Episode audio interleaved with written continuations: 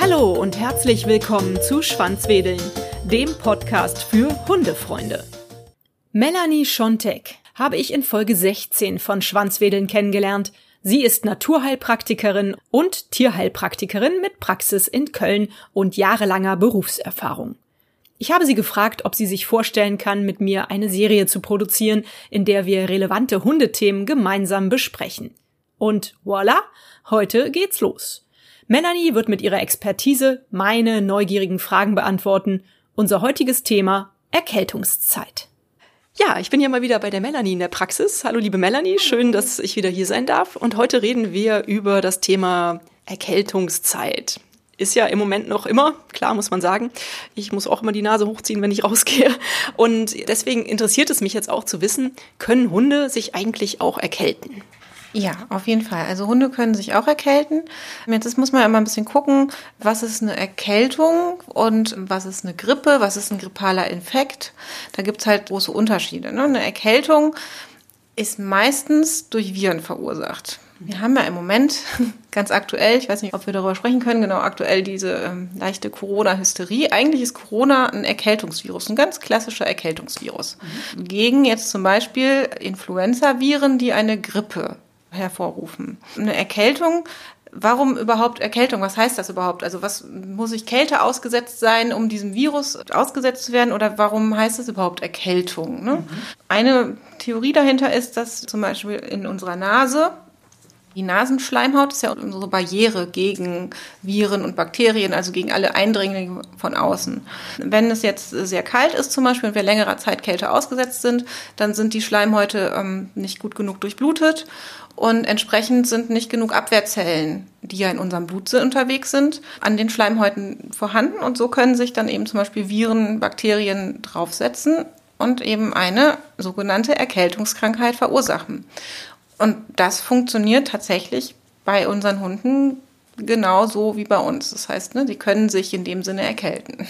Super, diese Erklärung, die kannte ich noch gar nicht. Das ist ja hervorragend, auch als Mensch total spannend zu wissen. Okay, also Hunde können sich erkälten. Können Hunde auch die Grippe kriegen und können Hunde auch den Coronavirus kriegen? So viel ich weiß nicht, oder? Also aktuell sagt man nein. Ne? Also grundsätzlich gibt es ganz, ganz viele unterschiedliche Coronaviren. Und es gibt zum Beispiel Coronaviren bei der Katze. Leute, die Katzen haben, kennen das vielleicht. FIP wird durch Coronaviren hervorgerufen. Die haben aber dann nichts miteinander zu tun. Also diese Art von Coronavirus, ähm, da gab es ja ein paar Meldungen in letzter Zeit, ist nicht auf den, äh, auf den Hund übertragbar oder der Hund auf den Menschen, ja immer so ist der aktuelle Wissensstand, den ich kenne.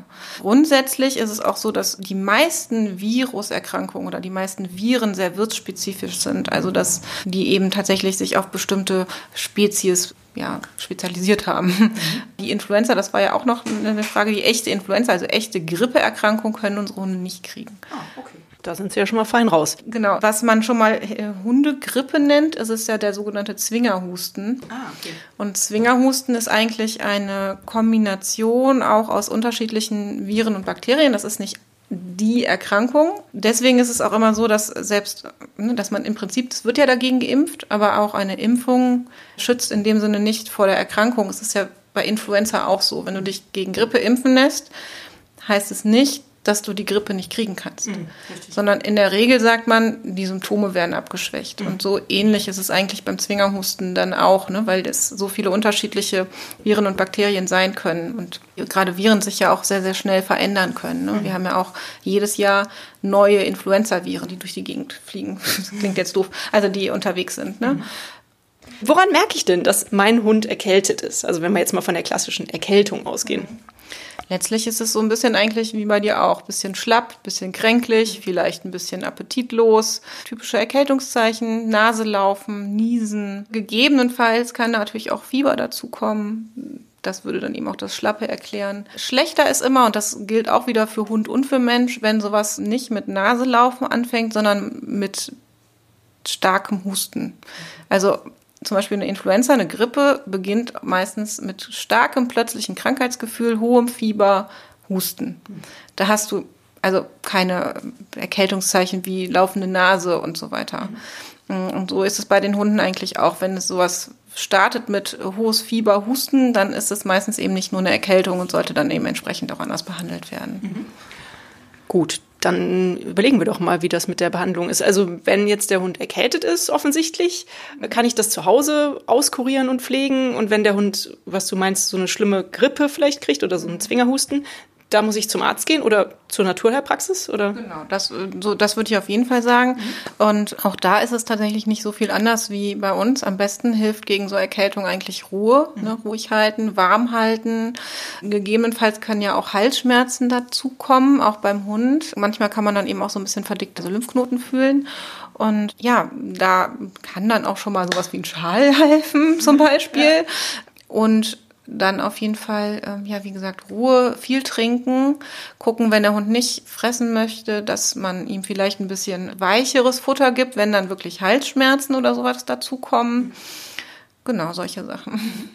Nun sagt mein Hund mir ja aber nicht so, Mensch, ich habe Frauchen, ich habe Halsschmerzen. Oder der sagt ja auch nicht, Mensch, Frauchen, ich habe Fieber. Erkennt man das Fieber denn? Also fühlen die sich dann auch warm an oder muss man denen dann Fieberthermometer im Popo stecken oder wie merkt man das? Also ähm, so das Klassische ist natürlich, wie sich die Nase anfühlt. Ne? Warme Ohren können auch schon mal sein.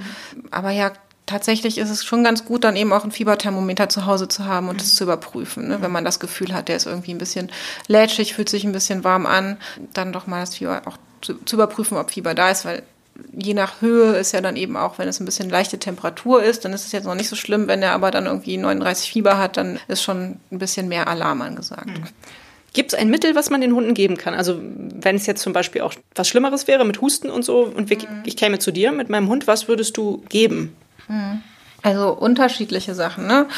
Es gibt Mittel, die zum Beispiel ganz gut auch gegen Viren helfen. Da gibt es eines der besten Mittel gegen Viren ist Zistus, Zistrose, Zistus T, den man eben auch dem Hund verabreichen kann.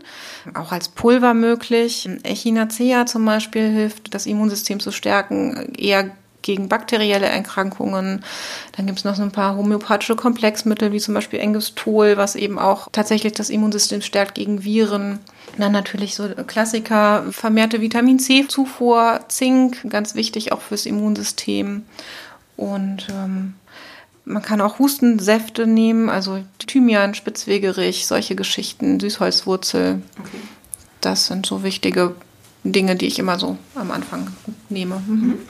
Das hört sich ja so an, als ob das so ein bisschen so ist wie bei uns Menschen. Also diese Mittel, die kenne ich ja auch aus der Mensch menschlichen Apotheke. So ist das so? Und kann man die Sachen auch schon präventiv geben, dass man vielleicht im Winter oder in der Erkältungszeit halt ähm, sowas wie Echinacea gibt, damit der Hund gar nicht erst krank wird? Könnte man, würde ich aber nicht wirklich machen. Also präventiv, ja. Am besten ist immer, um nicht krank zu werden, ein stabiles Immunsystem zu haben.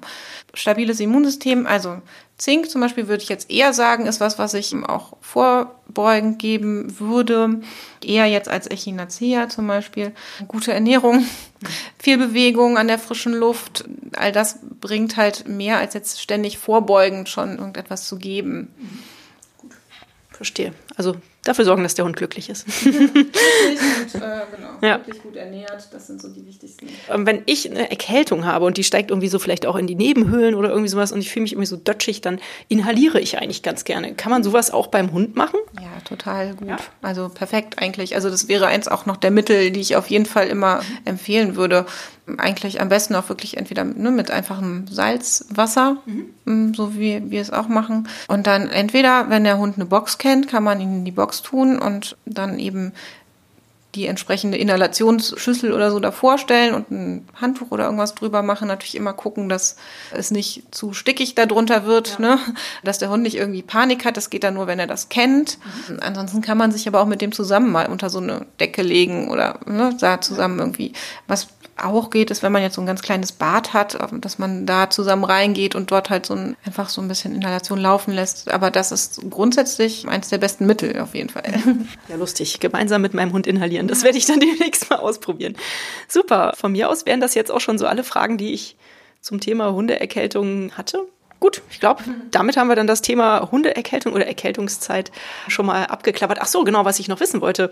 Das ist nämlich mir bei meinem Hund wieder aufgefallen. Ja, die rennt halt total gern durch Pfützen. Und eigentlich kommt die im Moment vom so einem großen Spaziergang, wenn wir nicht gerade nur irgendwie mal zehn Minuten um den Häuserblock laufen, kommt die eigentlich immer nass zurück. Das ist dann ja wahrscheinlich auch eine Gefahr, dass sie sich erkältet. Oder sagt man ja bei Menschen auch, wenn man so nass und, und äh, kühl irgendwie nach Hause kommt, dass man sich da erkälten kann? Naja, dann wäre halt auf jeden Fall wichtig, sie entsprechend abzutrocknen, abzurubbeln vielleicht. Es gibt ja diese Bademäntel, dass man den immer anzieht und den halt für ein paar Minuten, so lange bis das Fell abgetrocknet ist oder mhm. sie dann halt irgendwie sich, äh, ja, irgendwo warm hinlegt. Also doof ist halt dann natürlich sowas wie Hund ist pitschenass, kommt ins Auto und muss irgendwie noch eine Stunde im Auto warten, weil ich irgendwie noch einkaufen muss oder wie ich jetzt zum Beispiel zum Termin fahre. Das ist passiert bei mir dann tatsächlich schon mal. Das, ähm, das sind halt so Situationen, die doof sind. Aber auch da ist es natürlich so, je gesunder dein Immunsystem, desto besser kannst du auch so eine Situation mal aushalten. Also in der Tat haben wir einen Hundebademantel, den ich dann auch in dieser Situation verwende. meine Mutter hat mich am Anfang ausgelacht, aber der ist super. Ich, den, ich möchte den nicht mehr missen. Die sind wirklich klasse, ja. weil die holen einfach ja wirklich diese Feuchtigkeit aus dem Fell raus, weil ja. ich weiß nicht, wie es dir geht, aber wenn ich meine Hunde abrubbel mit einem normalen Handtuch, dann sind die danach immer noch feucht. Dann ja. brauchen die auch noch irgendwie eine halbe Stunde, bis sie mal wieder trocken sind. Richtig. Dann, liebe Melanie, vielen Dank für das nette Gespräch und bis zum nächsten Mal. Ja, vielen Dank an dich. Danke. Wenn ihr Kontakt zu Melanie aufnehmen möchtet bzw. ihre Hilfe braucht, schaut in die Show Notes. Dort findet ihr sowohl den Link zur 16. Folge von Schwanzwedeln, in der ich Melanie kennengelernt habe, als auch den Link zu ihrer Homepage. Mich gemeinsam mit Melanie findet ihr jetzt etwa alle vier Wochen auf Schwanzwedeln. Uns und unseren Fellnasen wünsche ich vor allem, bleibt gesund bis zum nächsten Mal. Vielen Dank fürs Zuhören heute. Hat euch dieser Podcast gefallen? Dann teilt ihn doch mit euren Freunden und gebt mir eine 5-Sterne-Bewertung, denn nur so werden auch andere Hundefreunde auf den Podcast aufmerksam. Nun knuddelt euren Hund und gebt ihm ein Leckerchen und sorgt für ein Schwanzwedeln. Bis zur nächsten Folge. Wuff und tschüss.